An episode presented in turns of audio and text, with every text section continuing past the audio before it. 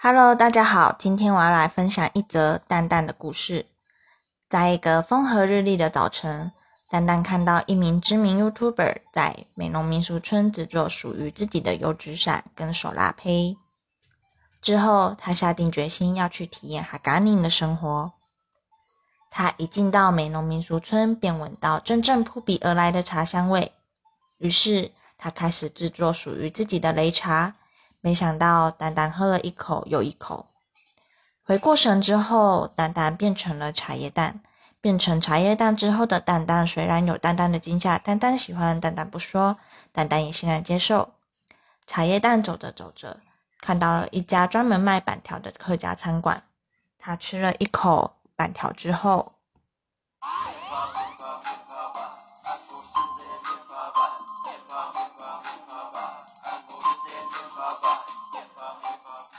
喜欢这首歌的人可以去 YouTube 搜寻“很爱演面趴板”。希望大家喜欢我们的故事，谢谢大家，我们下次见，拜拜。面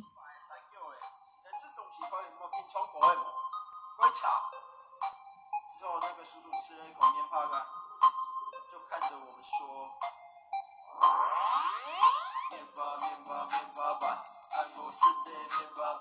面包面包面包。Mimba, mimba, mimba, mimba, and then she all mimba,